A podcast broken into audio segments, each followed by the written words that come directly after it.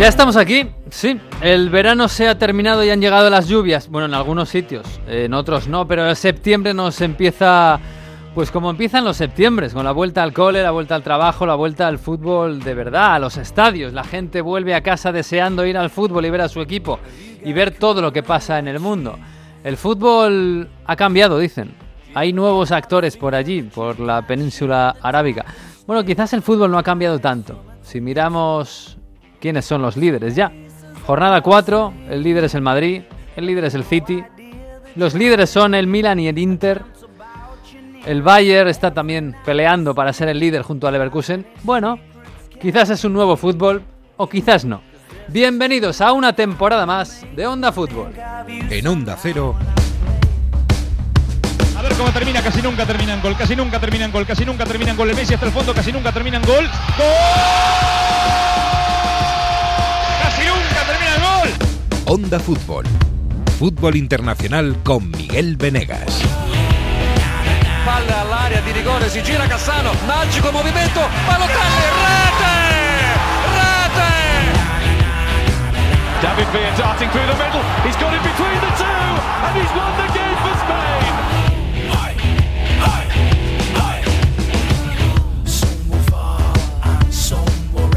Pues sí, bienvenidos a una nueva temporada, hombre, que este, este programa empieza pues cuando tienen que empezar las temporadas, no como no cuando empiezan. Eh, Tienen que empezar en septiembre, ¿no? Cuando empieza el cole, cuando empiezan los trabajos, cuando la gente ya no está en la playa y estamos deseando ir al podcast y a la radio y a ponernos calentitos con el fútbol y con la charla. Pues sí, aquí estamos. También es verdad una cosa, ¿eh? Eh, si hay que pedir perdón, se pide, pero claro, yo he llegado aquí y, y he dicho, vamos a hacer programa, vamos a hacer programa. Y claro, me he encontrado que están estos por ahí, pues por, desperdigados por el mundo. Porque Jesús López ha estado en el otro lado del planeta, en Australia Nueva Zelanda. Él dice que trabajando, pero yo no me lo creo. Hola Jesús López, ¿qué tal? Muy buenas. ¿Qué tal? Muy buenas, ¿cómo estáis? ¿Qué tal han sido las vacaciones? Eh, ¿Inexistentes como las mías o eternas como las de DG? Bueno, bueno. ¿Qué tal en Nueva Zelanda? Bien. Allí en Auckland, en bien, Wellington. bien, ventoso, ventoso. Ventoso. El todo. invierno austral, Ahí. ¿te ha gustado más que el Exactamente. Eh, no especialmente, ¿no. ¿No? Bueno. El invierno no me ha gustado. Bueno, has tenido fresquito, ¿eh? Mientras aquí estábamos con las, con, con las olas de calor, allí estabas bien. Estabas- Sí, el, fre- el fresquito te, te lo soplaban en la cara al salir del, de- del hotel o del estadio. Estaba bien. Bien, Los estadios bien. Viste la ópera de Sydney, ¿no? Que eso merece la pena. He visto la ópera de cine, eso es la parte, la, la mejor parte del viaje y obviamente ganar el campeonato del mundo. Eh, sí, eso, Estar es- en, eso un- ya es, en una final. es secundario, obviamente. ¿no? sí, sí, no está mal, no está mal. Bueno, ha estado Mario Gago, creo que ha estado también por ahí, por, por dando dando vueltas por el mundo, como, claro, luego no queréis empezar el programa, así es que yo estaba aquí preparado, pero no me habéis dejado. Está, Ma- está Mario por ahí en un tren, está a punto de salir del tren, ahora se va a conectar, y tenemos a Manu Terratillos, que es el único que ha estado trabajando, aparte de mí, claro. Eh, hola Manu, ¿qué tal? Muy buenas. Pero que sinvergüenza soy. Vacaciones, eh, ¿qué, qué- qué tal? No, vacaciones las de las de Mbappé en Miami. Eh, Ah, yo sí. no sé lo Esas que ha sido buenas. esa palabra en todo el verano. ¿Qué tal? Por su culpa, además. ¿Qué tal el verano Mbappé? Por allí por París, Manu, ¿bien? Yo, creo que eh, no he eh, hablado de fútbol tanto en mi vida. eh, yo ponía la radio, estuviera donde estuviera, y estaba Manu hablando de Mbappé. El pobre. Sí, Bueno, a- o- a- o de ahora en vez, de, en, vez de vivir, en vez de irse vivir a un apartamento en París, se ha ido a vivir a una piscina llena de monedas, como el tío Gilito. Manu Ah, está, vamos. Sí, sí, sí. tengo, tengo un ático de 140 metros cuadrados con vistas a la, a la Torre Eiffel en el Y septiembre. todo gracias a Mbappé. A mí me han dicho que la Claro. casa de Neymar, esta que, que acosaron los ultras, eh, ¿te la has quedado tú? Lo que pasa es que se va a ir a vivir por ahí Pero Luis con Enrique ultras. y no tengo ganas de No. estar tan... tan- No, No, claro. vivo, donde vivo Uy. estoy a 15 minutos a pie del Parque de los Príncipes, para el que quiera Ay, mirarlo. qué bien, qué bonito. I- imagínate que coincide con Luis Enrique en el- al comprar el pan. ¿eh? Que Claro. pides una chapata y dice, no, eso es un mito, las chapatas no son buenas. Estás muy equivocado. En realidad es mejor la, masa madre. no está, está de muy buen humor, Luis Enrique, está de muy buen humor. Luis Hombre, no es para menos, ¿eh? Da- Se ha Dale quedado- tiempo, dale tiempo. Se ha quedado Mbappé, el equipo funciona, han fichado a A, a, a todo lo que le han ha A pedido. todo. Se ha- 12, 12 se- contado, 12 Uf. contado. Pasa que algunos como, como Simons, Xavi Simons se han ido. Sí. Algunos Pero, o sea, pensaba, se han ido cedidos, algunos se pensaba que este año iban a desmantelar el equipo, ¿eh? que ya no había ya no había mundial de Qatar, ya no estaban Messi Neymar. Alguno ha dicho, uy, uy, Mbappé si se va, ya esto va a ser diferente. Y ojo, ¿eh? este equipo, este equipo ha empezado bien, ¿eh? Ha, ido, tuvo un momento dubitativo en las primeras dos jornadas en las que empató En el penúltimo contra Lens ya dejó 15-20 minutos muy brillantes, pero contra el Olympique de Lyon yo creo que ya se ha destapado. Eh, es un equipo que domina, eh, es un equipo que tiene eso que le veíamos en la selección, que toca el balón atrás, eh, a 8 metros de su propia línea de gol para estirar al equipo rival, pero lo hace por una sencilla razón, y es que cuando tiene espacio y puede moverse con velocidad, es espectacular. a nivel de velocidad, cómo tocan, cómo mueven el balón, a nivel de variedad, pueden abrir a las bandas porque juega muy abierto, aunque es un 4-3-3 mete a uno de los centrocampistas, a veces a Vitiña en esa banda izquierda y por la derecha juega Dembélé y con dos delanteros, eh, pases largos, pases elevados, pases rasos buscando la espalda, tiene muchísima variedad, tiene un entrenador de muy alto nivel como es Luis Enrique, eh, que es lo que están diciendo ahora los aficionados, sobre todo comparado con el año pasado, y claro, tiene una plantilla que vosotros me diréis en ataque con, con la selección de Francia, con, con Colomwani ahora cuando, cuando ya empecé a jugar, con, con Mbappé, con con Dembélé, con Asensio que ha marcado ya dos goles, con Gonzalo Ramos que ha valido otros, eh, no son 80, 90 millones este verano, es, un equipazo. ¿Tiene... Vamos a ver en la Champions. Claro, tiene pinta de que el equipo por lo menos es bastante más lógico, bueno, el equipo más lógico de, la era catarí, me, parece a mí. Eh, yo no sé si, oye, tiene algo que ver que se ha marchado Neymar, Messi, eh, bueno, que, el equipo se ha construido de otra manera, pero si tú pones a Colomoni arriba, Colomoni, Mbappé, Dembélé, más Gonzalo Ramos, más Asensio, que empieza muy bien, el centro del campo bastante poblado. Eh, a ver, Manu, que la liga la van a ganar, pero para la Champions, ¿la gente está ilusionada con la Champions ahí en París? el famoso tren del hype que claro. alguna vez. Que viene todos los años, llega todos los años. Va, ¿eh? No, no, pero va a toda velocidad. Sobre todo, no, no, lo estaba echando un vistazo eh, después del partido, estuve echando un vistazo a las redes sociales y, el tema de Luis Enrique es espectacular. Pero todo, por, por cómo afronta los partidos, porque está de pie, porque está. y, por, por la sensación de control que tiene sobre el equipo y por cómo habla en las ruedas de prensa y la gente está muy, muy, muy ilusionada. Para mí es mejor equipo por un lado por la parte lógica, como dices tú, es decir, no tienes a Messi, vale, no tienes a no tienes a Neymar, pero tienes un 9, tienes a Mbappé con más libertad, tienes a Dembélé que puede tener los problemas de las lesiones y lo que queráis, pero que es un muy buen jugador y encima si da un paso atrás a nivel de liga, que también hay que decirlo y que es verdad, y juegas en la Liga y no en la Liga española, pues la diferencia es abrumadora pero sobre todo ha mejorado en defensa. Para mí Skriniar, Lucas Hernández aportan mucho y vamos a ver cuando se recupere Nuno Méndez. Y el centro del campo, que es lo que planteaba más dudas, pues por la juventud de Zaire Emery, al menos hasta ahora, porque Ugarte se pagó mucho y no se sabía muy bien, pues de momento está respondiendo muy bien. Ugarte es, increíble, es una mezcla de Maquelele con Redondo, eh, es algo espectacular como aguanta. Eh, no, no, es espectacular. Y Zaire Emery para su edad, 18 años, eh, el desparpajo con el que se mueve, Vitiña, que tiene mucha clase, pues cuando tiene el balón también que ahora lo tiene bastante, pues lo mueve muy bien. Entonces, un equipo muy bueno. Lo vuelvo a decir, claro, a ver cuando venga el Borussia de Dortmund, que ya es otra historia, veremos, mm. porque la, diferencia, hay, dos cosas. Una, lógicamente, es que juegan muy bien, efectivamente, pero luego otra, en la liga, es la diferencia de equipo y de plantilla, que es abrumadora. Entonces, cuando ya te enfrentes a rivales un poco más superiores, veremos pero de momento tiene muy muy buena pinta. Mm. Y veremos el, oscuro invierno parisino, ¿eh? que lo recuerdo siempre. Llega enero y te pasa, bueno, llega diciembre, pasa la Navidad y te pasas dos meses sin enfrentarte a ningún equipo europeo y solo juegas liga y solo juegas copa. Y ahí algunos jugadores tienen tendencia a dejarse un poquito, a aburrirse, algunos a lesionarse o a irse al, al cumpleaños de la hermana, bueno, ya sabéis.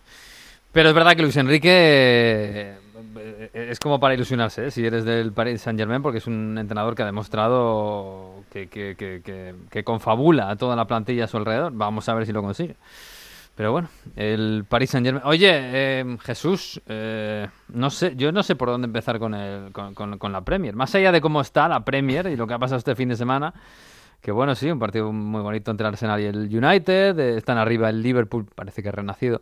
Y el City, yo casi tiraría más por, por poner un poco mm, el foco en, cómo ha sido el verano. A, ver, eh, en, la Premier lo que es reconocible es que el Manchester City va de primero. Hmm. Hasta ahí todo bien. Aparte de eso, no, no, reconoce nadie en la Premier League. Este verano eh, ha habido eh, tremendos cambios. El Tottenham está segundo. y además, después de Mourinho, de Nuno, de Conte, ahora de repente juega bien al fútbol y Robbie Williams le escribe canciones a post de Coglu, ah. eh, tremendo. El Liverpool no lo conoce ni, ni, el club que lo parió y aún así está arriba otra vez, eh, con Salah, que es lo que se mantiene y lo que parece que, le da un poco de, identidad a este equipo. Oye, Salah se mantiene seguro, ¿no? Porque han estado, claro... Sí, a ver, si fuera por, por Arabia se iba, pero hombre, y es que yo creo que ahora con el ya complicado hacerlo antes, pero con el mercado cerrado que el Liverpool vaya a aceptar ninguna oferta, hmm. vamos, eh, Klopp se ha hartado de decir never, never, never, o sea que supongo que, no, sería un tiro en el pie. Y más, como digo, que por fin el, equipo parece que ha empezado como en pie la temporada, con 10 puntos en, de 12. Hmm. Eh, el Arsenal también eh, es quizá de lo más reconocible, aunque ha gastado muchísimo dinero y y ha traído jugadores interesantes, pero es verdad que mm, la estructura del equipo más o menos es reconocible.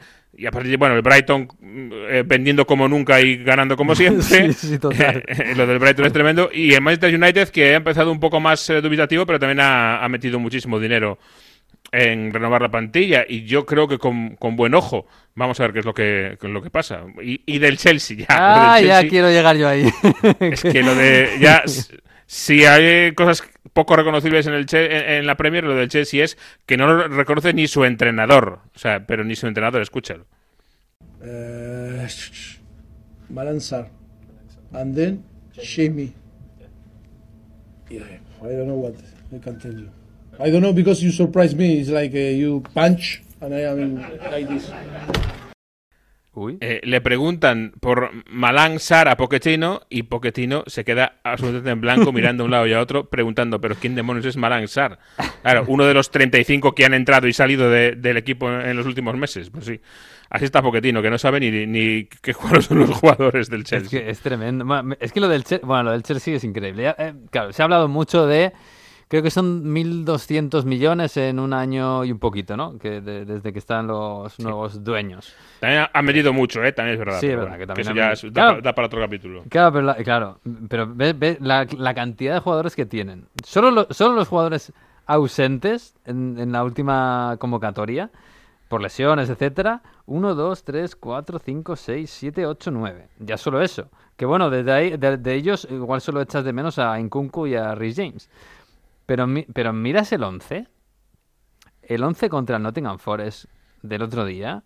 Y, yo soy del Chelsea, igual pienso que me, que me están timando por algún lado. O sea, después de todo eso, juega con, con, con todo el respeto a los, a, los, jugadores que son jugadores profesionales y son buenos, pero Robert Sánchez en portería, Disasi, Thiago Silva, Colville, Malo Gusto, Gallagher, Caicedo, Chilwell, Sterling, Enzo Fernández y Jackson. Un año y pico después de que el equipo viniera de ser campeón de Europa y yo creo que con mejor plantilla, no sé. Y en el banquillo tiene gente como Cole Palmer, que lo han pagado a precio de oro al City. Es este chaval joven del City que salía de vez en cuando, pero que tampoco, sí es verdad que es una promesa, pero de momento no había hecho o no había cumplido realidades en, en la Premier League. Está en el banquillo eh, Cucurella de los 80 millones, Mudrik de los ciento y pico. En fin, es, es muy complicado analizar este equipo y Pochettino todavía tiene mucho mucha tela que cortar y, mucho que ordenar. Eh, de hecho, pues el, eh, el comentario eh, en, en los medios del Chelsea este fin de semana era a ver si esto ya podemos empezar a pensar que tenemos un 11 más o menos definido. Porque es que hay tantas vueltas y tantos problemas que, como hemos escuchado, es que ni siquiera lo tiene claro Mauricio Pochettino. Pero, pero, pero en Inglaterra no hay nadie diciendo Oye, aquí hay algo raro. Esto es. Sí, claro. Porque es que es muy raro. Sí, claro, pero, pero ¿sabes cuál es? Ah, ah, eh, em, se habla mucho del tema de Arabia.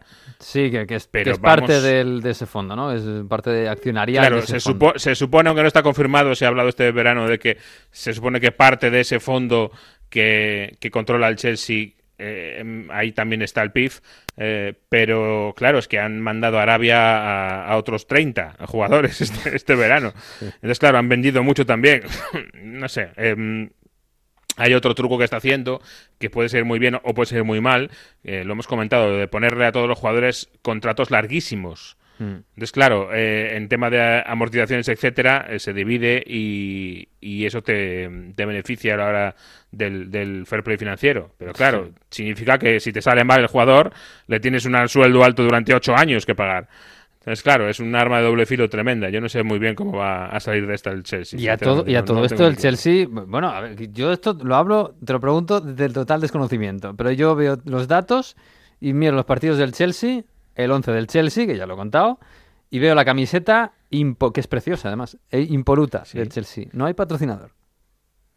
No hay patrocinador, es verdad. Eh, están, están esperando el matrimonio, ¿no? A que aparezca realmente el amor de su vida. igual están esperando a, a, Riyadh Airways, ¿no? Algo así, no sé. Sí, no, sé. todo esto, es verdad, sí, ¿eh? El PIF eh, es el no el mayor accionista, es el dueño del Newcastle.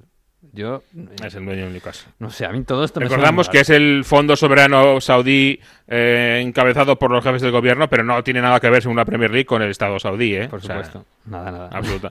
es simplemente el dueño del Newcastle y, el dueño de otros eh, ocho equipos de la Liga Saudí, pero no. nada, no pasa nada, no pasa nada. Bueno, de momento el Chelsea está duodécimo y ha conseguido cuatro puntos en cuatro jornadas. Veremos cómo sigue esta bonita historia. Em, oye, hablando precisamente de esto de, de Arabia Saudí, ahora en serio, eh, mm, a mí me da la impresión, me daba a principio de verano y yo no sé si al final voy a acabar cambiando de opinión, pero de momento me lo sigue pareciendo que Arabia Saudí le está sirviendo a la Premier para quitarse mucha masa salarial. Sí, claro. O sea, para, vamos, que, le está viniendo bien. Y no solo, no solo a la Premier, ¿eh? Sí, claro, sí, pero sobre todo a la Premier porque al final es la que más la Premier tiene el problema de que cuando hay un jugador que no lo quieres Claro, eh, los sueldos de la Premier son tan altos con respecto al, resto, no se quieren ir a ningún otro sitio, porque vete a la Liga, sí, pero me pagan en la mitad, vete a la Serie A, me pagan un tercio, vete a, Liga mm. como no sea el PSG, me pagan la décima parte. Entonces, claro, era muy complicado sacar a los jugadores y ahora tiene una vía de convencerles, oye, que aquí no te, lo te pagan un poco más incluso. Pues ah, pues allá que nos vamos. Y ha pasado mucho eso este, este verano. Para mí, hasta ahora, ya veremos lo que pasa en el futuro, pero hasta ahora a mí me parece que a la Premier League le ha venido fantástico lo de Arabia, por lo menos a los clubes. y en la liga, pues hombre, eh, al Celta le ha venido fantásticamente bien a la competencia de Arabia, por ejemplo, Que, es, que es la venta más sonada. O sea que hasta ahora mm, yo no creo recordar, a lo mejor me equivoco, pero no recordar que se haya ido ningún jugador que su club quería que se quedase. Mm, bueno, los, el, el ejemplo quizá eh, Está Benzema, pero es que a Benzema le, pero el Madrid liberó. tenía contrato y el, Madrid problema del, el problema del Madrid es que lo, le liberó muy rápido, porque lo que estábamos viendo en ese momento es que Arabia Saudí no pagaba traspasos. Se, daba por, se daba por hecho como que era una liga a la que iban a retirarse. Entonces llegaba un equipo saudí tenía y contrato y el Madrid, por ahorrarse la ficha, le dejó ir gratis. Sí, Con lo cual, sí, pero, pero que, que, luego hemos visto como hay clubes que han pedido traspaso, que, han venido, por ejemplo, a buscar a Winaldum al PSG. Winaldum, que no cuenta para nada con el PSG, hmm. y han soltado al final 8 millones por él.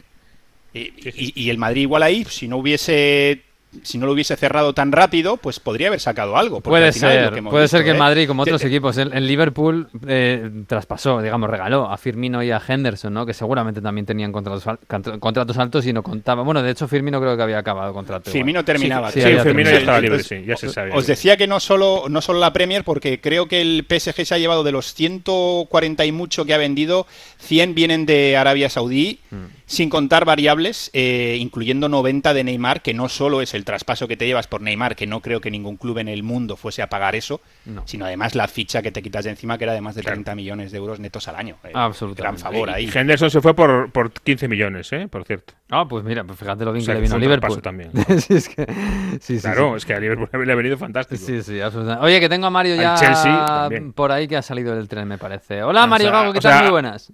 ¿Qué tal? ¿Cómo estáis? Estamos bien, ¿tú qué? empezado? ¿Has vuelto ya de pues, vacaciones y eso? Nosotros queríamos grabar antes, pero teníamos que esperarte. Han pasado el Onda Fútbol y este todavía está de vacaciones, ¿eh? Qué poca vergüenza. Tremendo. ¿eh? Está, el tema, sí, sí. Ojalá, ojalá. Hay muchas. Eso, eso que se oye de fondo, Mario, que son las olas, ¿verdad? Se oyen las, olas, de fondo, el oleaje que estás en la playa todavía. Las olas de Rimini en esta mañana de septiembre. En la playa de Valladolid está, sí. Oye, que en, Italia, aquí, aquí estábamos en alerta y en Italia con cooling break todavía, 30 grados en San Siro, pero ¿esto qué es? Vaya solecito, ¿eh? En el domingo de, de, Milán. Es verdad que en Roma y en Nápoli el viernes y el sábado no hacía tanto calor, hacía unos 25 grados, bueno, no se estaba mal, pero sí, sí, muy lejos de, de la tormenta que teníais ahí en Madrid, que, bueno, todavía algo queda, ¿no? De algunas inundaciones y Sí, demás. en pero- Toledo ha caído bastante, sí. sí, sí. Pero es verdad que también ha habido semanas atrás tormentas fuertes en Turín, o sea que, bueno, eh, esto de que se acaba el verano, quitando este fin de semana, yo creo que en Italia también, la semana pasada, que alguno no estaba en Radio Estadio, no se enteró mucho, pero en el resto de Europa había ya un poquito de lluvias. Sí, sí, bueno, no sé. Mire, yo os, os- os gano a, a temporal eh, este verano. Eh, en un momento dado, el viento que hacía en Wellington, que es la capital del mundo más ventosa, Ah. eh, hacía un viento que sonaba aquello en, el- en la habitación de hotel como si fuera a caerse. Se movió el edificio por el viento. Yo noté como si se movía, se cimbraba el edificio. Y dije, joder, pues sí que hace viento. Y a los tres días me enteré de que no, que había habido un terremoto. Y yo pensé que era el viento. O sea que- Joder, imagínate. No está mal. Oye, Mario, desde Italia, esto de ¿Cómo los- de viejos somos que en este podcast empezamos a hablar eh, del tiempo más que de Sí, fútbol? sí, claro, el reuma ya... es- Espera que hablemos de las hemos hablado ya de fútbol hay. media hora, que Sí, acabas de sí. llegar. Oye, Mario, estábamos hablando de los dineros estos de sa- saudíes y, y de la Premier y del Paris Saint Germain. ¿Esto en Italia cómo, cómo se ve? ¿Un poco como en España, así un poco chiquititos? ¿O allí da igual porque tienen su propio mercado? A ver, aquí la- los fichajes de Arabia Saudí no han sido gordísimos en comparación con lo de la Premier, ¿no? Se han llevado a Brozovic, a Ibáñez de, de la Roma y es verdad que han birlado a Gabri Veiga para que fichaje de, para que fichara con el Napoli, ¿no? En ese culebrón que, que hubo durante una semana. Mm, Se ve como... Hay, eh, eh, hay ah, ah, gran, gran error negociando del Napoli, eh, porque lo, lo dilataron tanto y, Sí, pusieron ¿no? tantos Mm. problemas que, que al final la muy alternativa exigente, lo cogieron. Eran El 45 propio millones la cláusula, ¿no?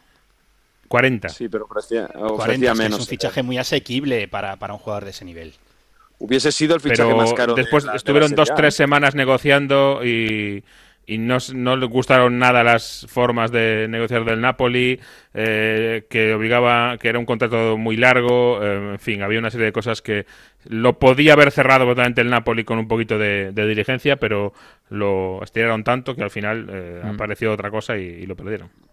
Bueno, en Italia se ha señalado mucho ahí a la gente Pino Zagabi, Pini, que, que fue el que más problemas había puesto porque el acuerdo estaba con partes. Pero para no enredar, en definitiva, los dineros de Arabia, eh, sí, obviamente se ve, no con temor, pero sí como diciendo, a ver, eh, es una liga que si nosotros estamos creando mm, plantillas con jugadores jóvenes, aprovechando oportunidades de final del mercado y lo que os decía, el fichaje más caro al final del verano ha sido Pavar por el Inter, por 30 Mm. millones de euros. O sea, es- están unas cifras muy, muy bajas. Si hay jugadores que se van a mover por mucho dinero, me olvidaba el caso de Sergej Milinkovic-Savic, ¿no? que, en la Lazio las primeras jornadas le ha echado de menos, este fin de semana luego ganando contra el Napoli no, pero eh, sí, obviamente va a haber gente que, por, por ejemplo, en el caso de Italia, que ya están rondando los 30 años que se, que se te pueden llevar. Y es complicado porque cómo creas esa vinculación de un jugador con un club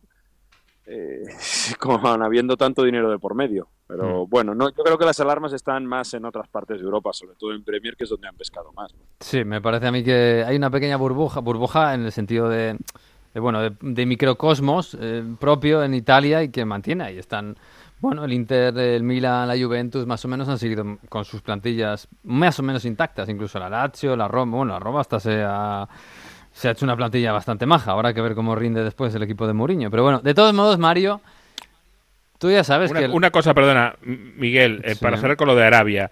em, porque aquí hay una ramificación a futuro que no hemos explorado y que yo creo que hay que hacerlo. ¿Qué pasa si mm, el Newcastle United, eh, que como decimos eh, su dueño es el PIF, el Fondo eh, Soberano Saudí, llega enero y tiene una crisis horrible de resultados, una plaga de lesiones de centrales, y por ficha ejemplo. Neymar, ¿no? Cedido. No, pero eh, Laporte, eh, por ejemplo, o sea, Sí. pero Neymar. Pero lo que pasa con la, oye, pues eh, Laporte, un ficha, un fichaje, un central magnífico para la Premier League Mm. y ostras, yo no tengo centrales. Eh, dueño, dueño mío de mi club, por favor, consigue un central. Igual tienes alguno por ahí ya contratado, ¿sabes? Y me lo Mm. puedes ceder, no lo sé. O un medio centro goleador, media punta eh, joven, a lo mejor se le se le ca- encapricha a Eddie Howe. Ojo con eso, ¿eh? Sí, sí. Pero Porque eso ya tienes- se está viendo. Esto tiene que ver, cantera ahí interminable. Arabia Saudí, esto ¿eh? tiene que ver con las multipropiedades de los equipos que... Ya, ya, pero normalmente Mm. eh, no hay un club, otro club en Europa que tenga su Sí, mismo sí. dueño esta playa de estrellas mundiales, Sí, ¿sabes? Sí, da la impresión de que en realidad el Newcastle, o su dueño, tiene una plantilla de, de- de, no sé, de 150 jugadores de primer nivel. Y, Claro. uf, Y es Hombre, más, es que claro, de- además, decía- es que para, pa- para terminarlo, perdón, que puede ser que esté cobrando en el al Dijad eh, eh, em, eh, Laporte 30 millones a- al mes y se lo ceda al Newcastle con un sueldo de un millón al año y el resto se lo sigue pagando su club de origen, ¿no? No, y, Pero y es el verdad que no todos los clubes de. Arabia, no todos los clubes de Arabia tienen el mismo propietario, aunque tengan todos participación. en No, los seis, los seis gordos, sí. sí, los seis gordos son... Pero de- mira, dijo, decía Miquel Arteta este fin de semana que, que cree que lo van a limitar de alguna forma, que lo van a poner alguna serie de límites, porque aparte luego está el hecho de que el mercado de fichajes dura más, con lo cual eh, pues pueden llevarse a jugadores cuando hayas cerrado tu, tu, tu verano de traspasos y yo creo que tarde o temprano a lo largo de este año tendrán que poner algún tipo de limitación a eso porque si no puede desequilibrar y no decís que, que puede afectar a la Premier League yo creo que puede afectar también mucho más a ligas con menos potencial económico ¿eh? Sí. que mira que se te lleva se te lleva a Veiga se te puede llevar a jugadores de España de Italia donde no hay tanto dinero de la liga francesa que quitando el PSG no hay no hay tanto dinero y, y te pueden llevar a muchos jugadores y, y hacerte un roto por ahí ¿eh? no, no en las grandes estrellas pero sí llevarte jugadores de clase media que al fin y al cabo son los que dan un poco de no de volumen y de capacidad a los equipos luego a lo largo de la temporada Sí, Pero, pero... para, para mí, a quien más limita esto, eh, eh, yo creo que es a- no a, a ligas en sí, sino a- al segundo y tercer escalón de las ligas europeas. Hmm. Es decir, ese jugador que ya es un poco más mayor y que a lo mejor se iba a, a- Benzema, podía irse al Lyon, por ponerte un ejemplo, y acabar allí su carrera, y eso no va a existir. Ese jugador que ya no está en el nivel del equipo top y que te se lo ceden pagándole un 20% de la ficha a un equipo de segundo nivel de su liga o de la liga de lado. Eso es sobre todo, ahí es donde está atacando más la eh, Arabia Saudí, ¿no? Eh, esos jugadores que irían a buscar, un- o por poner un ejemplo, Messi, que es la MLS, pero es el mismo precepto. Messi que podía acabar su, su, su carrera en Rosario. Pero yo creo que es el segundo y tercer escalón de, de las ligas europeas, los equipos que más se van a ver afectados, porque ese, ese torrente de jugadores que viene un poco de vuelta, pero que siguen siendo muy buenos, se les limita mucho. Sí, porque además No, hemos... o, o que no lleguen a tanto nivel. Jugadores de 20, que es lo que han fichado también, ¿eh? Jugadores de 27, 28 años que no van a llegar a que no, no van a llegarte a un Madrid, a un Barcelona, a un Manchester City y que dicen, pues entre quedarme entre un equipo que va a ser sexto o quinto en mi liga, pues me voy allí a, a ganar dinero y son esos equipos, esos equipos que son quinto, sexto, séptimo, octavo, que no van a poder competir en caso de que se fijen en Arabia Saudí en algún jugador suyo, porque no tienes ese aliciente deportivo, ¿no? Sobre todo si eres de zona media de la tabla. Hombre, entre jugar en el Madrid o el Barça e irte allí, pues puedes decir, prefiero jugar en el Madrid aunque gane menos.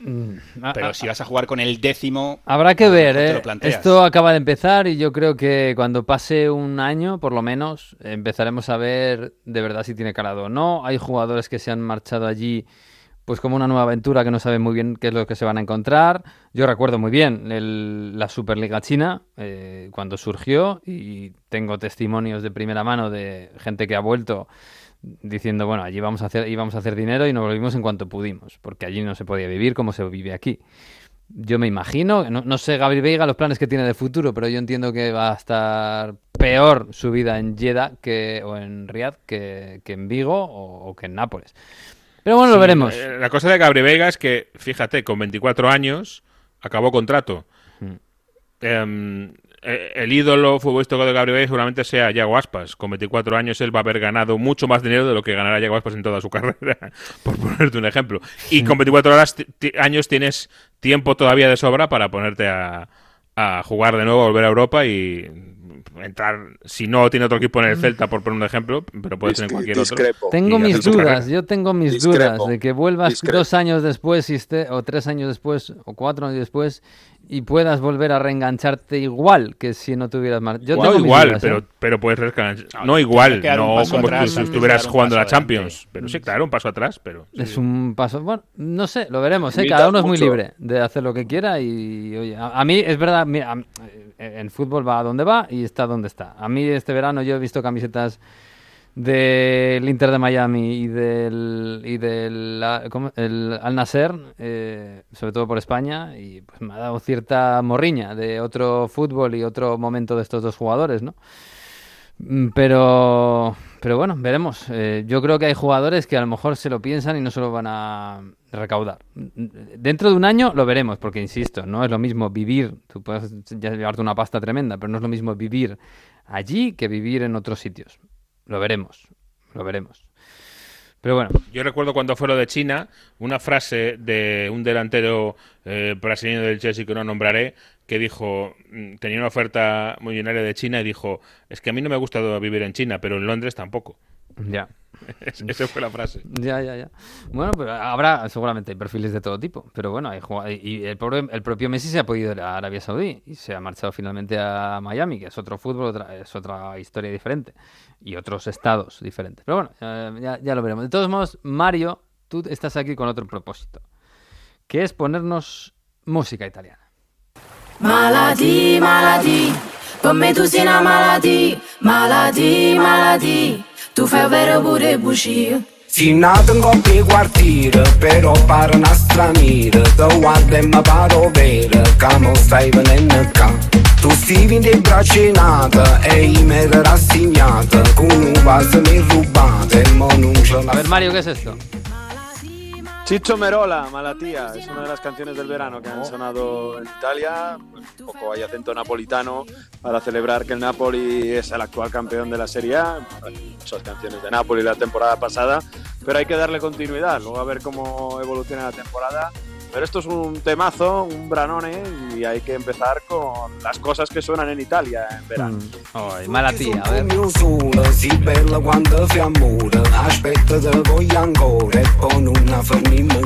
Come tutte cose belle, non poteva durare per sempre. Indovi maronna accenda, mi ciso con una bucina. Bueno, pues así dicho sin maldad, a lo mejor el Napoli este año no tiene la misma temporada del año pasado, ¿no, Mario?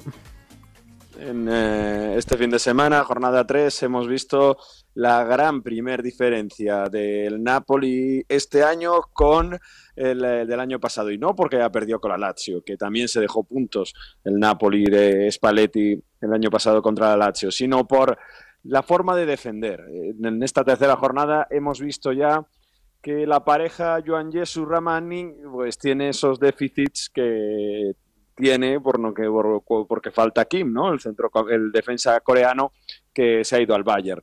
Ciertos eh, automatismos que ha permitido que la Lazio al contragolpe en esa segunda parte del Napoli 1 Lazio 2 pues eh, al final eh, esa Lazio la segunda parte tuviese muchas ocasiones, acabaron 1-2, pero con dos goles anulados y, y, pudo tener más. Y eso que el Napoli jugó muy bien en ese partido en la primera parte, creó muchas acciones, vimos a Carasquelia de nuevo ser ofensivo, ser eh, bueno, determinante, driblar, ser un jugador que, hace la diferencia. Pero es verdad que este Napoli eh, mm. defensivamente todavía tiene que mejorar. Han fichado a Nathan, un central que proviene del, de, Brasil, del equipo de, Red Bull, y eh, a partir de ahí, pues los nuevos, ¿no? Cayuste, Lindstrom, que lo hizo muy bien en el Inter de Frankfurt, y, a ver cómo... Pobre entra, que, lo han desmantelado, madre mía, entre el París y... En la última hora, ¿eh? porque Camada, que anotó el 1-2 en ese partido, eh, también era muy importante en el Inter de Frankfurt. En definitiva,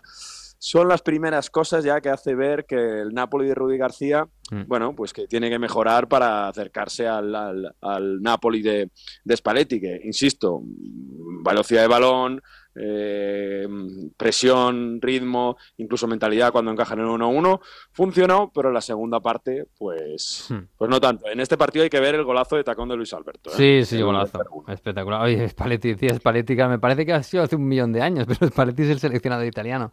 Ojo, ¿eh? le ha durado lo de la granja poquito, ¿eh? Pero, el tema, Mancini el, árabe. Y Mancini el árabe.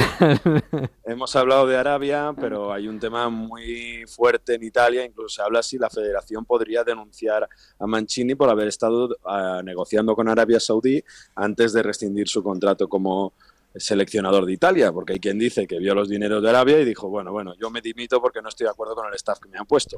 es un tema bastante caliente y Spalletti también es un tema bastante caliente porque tenía una cláusula, tiene una cláusula que impide entrenar en su año sabático, una cláusula no pequeña de 3 millones de euros aproximadamente, y eh, Spalletti dice, bueno, bueno, pero es que esa cláusula es para, si me voy a otro club. Claro. la selección nacional no entra en conflicto con el Napoli, por tanto no debe valer esa cláusula.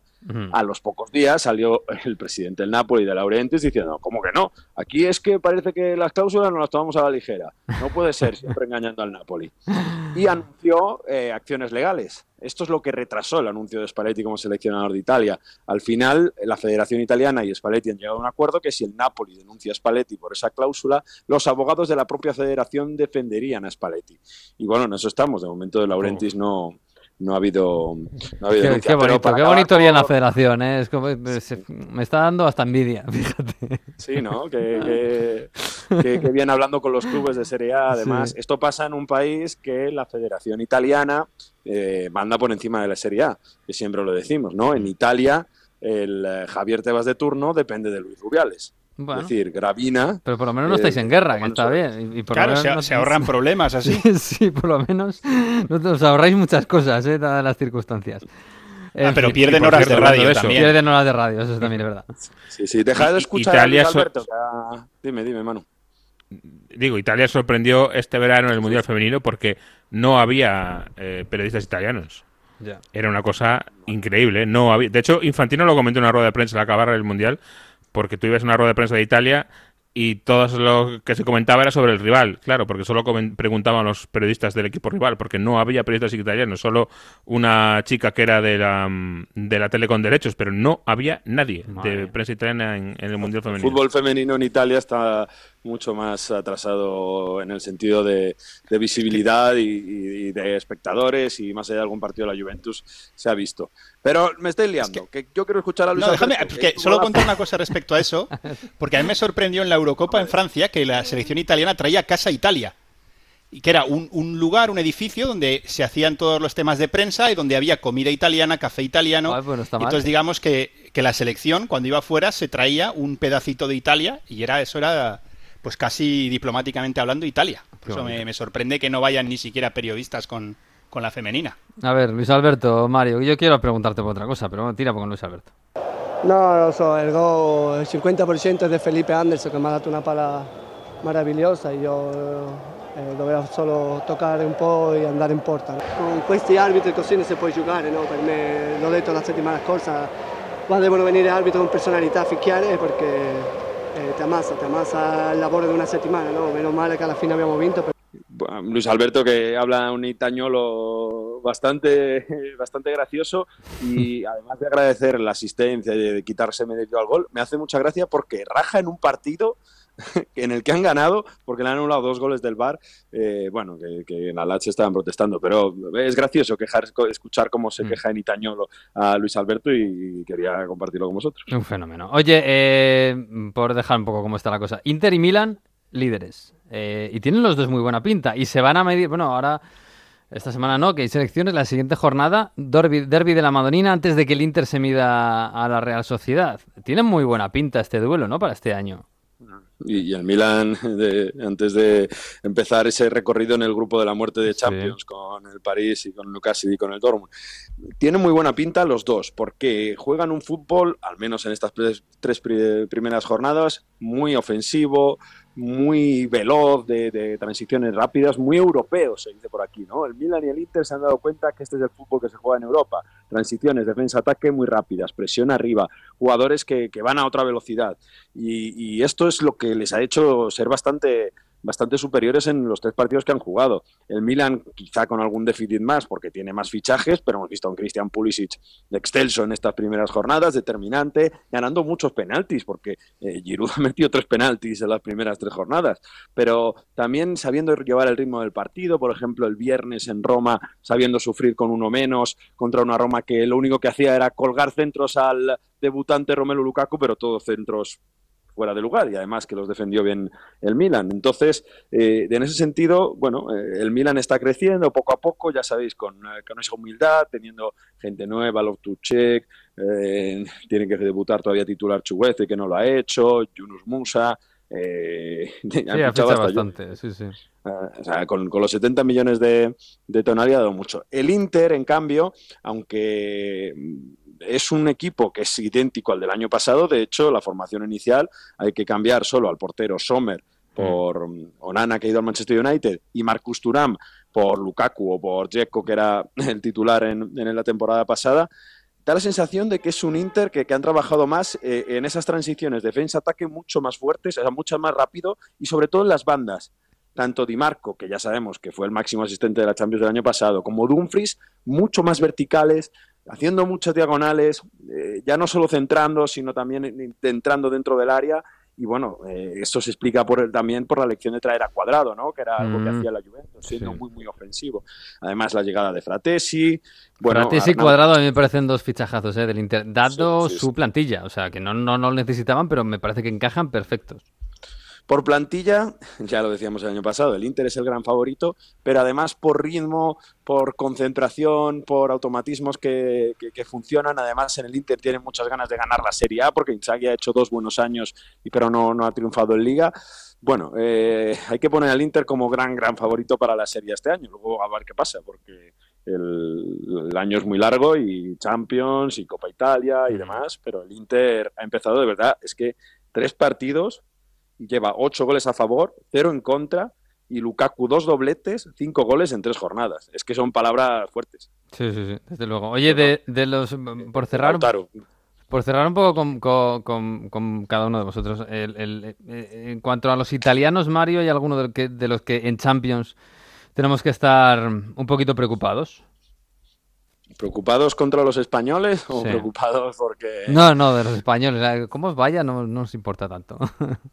Ya, ¿no? Eh, bueno, creo que el Inter, tal y como ha empezado la temporada, eh, además que la Real Sociedad lo va a encontrar en la primera jornada, ha empezado con, con, forma de asustar. De hecho, a este Inter, si sigue así, le veo llegando otra vez a rondas finales de la competición, a no ser de que se encuentre un Manchester City, un Bayern en una ronda anterior y, bueno, en esas circunstancias, ¿no? El Inter eh, es preocupante para la Real Sociedad, que tiene un, para mí un grupo difícil de pasar pero tanto el Napoli, que en este sentido defensivamente ha empeorado por lo que hemos visto respecto al año pasado contra el Real Madrid, si no me equivoco, se van a enfrentar en la segunda jornada de, fase de grupos de Champions, a ver si ahí Rudy García todavía no ha mejorado mucho en defensa, y la Lazio, que ha tenido el buen partido contra el Napoli, pero en fin, tiene ahí todavía muchos desajustes. Creo que tanto Napoli y Lazio mm, son bastante inferiores a Real Madrid en el caso del Napoli y la Lazio en caso del Atlético de Madrid. Em, Jesús, eh, de, la Premier también mirando un poquito a la Champions, ¿no? Eh, obviamente el Arsenal debe preocupar mucho al Sevilla. Además porque ha empezado bastante bien. Lo, que no sé si el Arsenal este año le puede pagar e, e, ese ritmo, ¿no? De jugar Champions y jugar la Premier. Habrá que verlo. Lo que está claro es que mm, el Arsenal se ha dotado de, bastante fondo de armario. ¿eh? Ha hecho una inversión fuerte y yo creo que ha mejorado bastante la plantilla. Vamos a ver. Em, pero sí, desde luego que es, eh, el favorito para mí del grupo de Sevilla, sin, ninguna duda, como, como el City. Em, tengo más dudas con el United de primeras, porque es verdad que es un equipo que parece que le está costando un poquito más arrancar, pero también ha mejorado, ha fichado mucho. Yo creo que va a acabar siendo un equipo competitivo eh, ya mirando más hacia diciembre o, febrero. Eh, y el Newcastle no es uno de los transatlánticos, pero, pero va a ser competitivo también, porque es un equipo, sobre todo eso, correoso, difícil. Lo que pasa es que el, Newcastle ha caído en el grupo de la muerte. Newcastle, Dortmund, Milan y París. Bueno, yo disputo eso. Eso del grupo de la muerte no estoy de acuerdo. ¿No? Creo que es un grupo muy igualado por debajo del París. Pero eso no significa que sea el grupo de la muerte. El París es claramente favorito. Pero es que no hay no hay ningún transatlántico. Hay un equipo claramente por encima y luego tres que están igualados. Es el grupo igualado. Pero, el grupo de la muerte no es porque hay es, tres es un grupo que te puede dejar fuera. Es un grupo que te puede dejar fuera al Milan, al Dortmund o al París. Sí, sí, bueno, que el París estamos diciendo Que, ha empezado muy bien, que Luis Enrique es un gran entrenador, pero. El, City, Leipzig, Estrella Roja y Young Boys de Berna, seguro que no es el grupo. no, claro que no. No, pero que vamos que, el, Liverpool no tiene un, un, grande de Europa en su grupo. El Liverpool, perdón, el, PSG.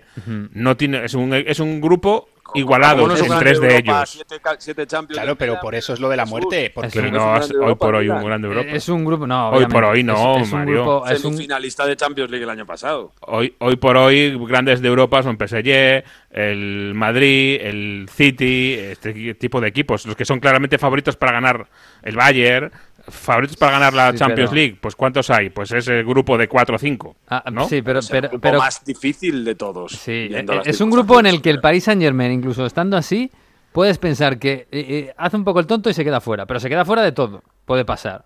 Cualquiera de los, de los cuatro puede pasar. No- no, o sea, es un, casi tirar una moneda al aire. Obviamente sí, el París es un poco favorito, pero no me parece súper claro favorito. favorito ¿eh? el París. No me parece Claro, súper favorito dado lo que ha hecho el París No, yo creo, últimamente. yo creo que es claro favorito. Es favorito, pero, no es súper favorito. Y el Dortmund no es el. Tampoco es tan fuerte. No sé, el Milan. eh, no lo he visto tanto. Yo creo que es favorito para terminar primero, pero que tienes una semana más. Que no puedes hacer el tonto, que no puedes hacer el tonto. segundo. Ningún de hecho, día. Manu, No, claro. ¿No pasó con una empresa de estadísticas? Bueno, que, no sé, Opta, que había dado muy pocas probabilidades y se habían Sí, cabreado, ¿no? sí, sí. De hecho, eso circuló un poquito por aquí. En, en- hicieron las probabilidades de quién pasa en el grupo y no sé por qué al PSG le colocaron el último, el que tenía menos opciones de pasar del grupo F. Pues claro, los aficionados de- del PSG se quedaron todos. Yo, yo no, yo no me jugaría un café en este grupo por nadie, pero por nadie, ¿eh? Estoy de acuerdo. Absolutamente. Yo por Luis Enrique sí me lo juego. Yo no me lo juego. Yo por Yo Luis Enrique me me lo juego ahora. Bueno, porque, porque queréis mucho a Luis Enrique, pero no por otra cosa. En fin, chicos, que vamos a dejarlo aquí. El, el que no lo tiene fácil es el Lance, ¿eh? eso ya os lo digo yo. Mm, no. que, que ahí el Sevilla puede estar tranquilo. Ahí el Sevilla, bueno, ojo, pero tampoco te puedes hacer el tonto, ¿eh? Mira cómo ha empezado el Sevilla en la liga. En fin, bueno, chicos, que nada, sí vamos a empezar una temporada. Ahora tenéis un parón, así que no sé, ¿vais a ir de vacaciones otra vez o habéis trabajado poco, no? ah, no, que tenéis que tenéis elecciones. Juega Francia contra Irlanda el jueves. El, Sí, eh, ya está la, la acreditación pedida, esperando Ah, a que la aprueben. Qué bonito. No tenemos Radio Estadio ese día. El viernes sí tenemos Radio Estadio que juega España. Y el sábado. Oh, el sábado qué bonito, ¿eh? Ucrania-Inglaterra Premier. a las 6 de la tarde. Y Macedonia del Norte contra Italia a las 9 menos cuarto. Muy- muy- La Premier de Spalletti. A ver, Spalletti. Pagada ya la cláusula o no. Ya veremos. Bueno, chicos. la pues- semana que viene, si los oyentes tienen suerte de Onda Fútbol, escucharemos Olivera dos Tenanos. Solo si tienen suerte. Ah, sí. Bueno, bueno. Bueno, pues nada, ahí queda. Bueno, chicos, nada, cuidaos, ¿eh? Y hay que saludar al profe Víctor Gómez que viene la semana que viene. Hombre, es sabéis que, es que tiene todavía no, que no han empezado los colegios todavía. Empiezan el miércoles algunos, eso es el lunes que viene, en fin, vamos a darle un poquito de... Hay que preparar el curso, como es debido. Ahora, cuidaos, ¿eh? Un abrazo.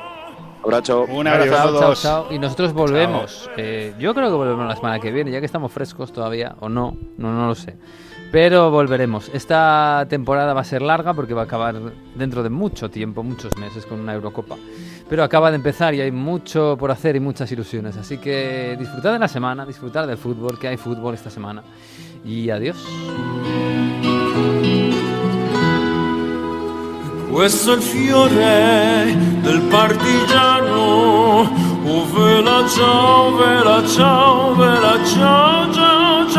È il fiore del partigiano morto per la libertà.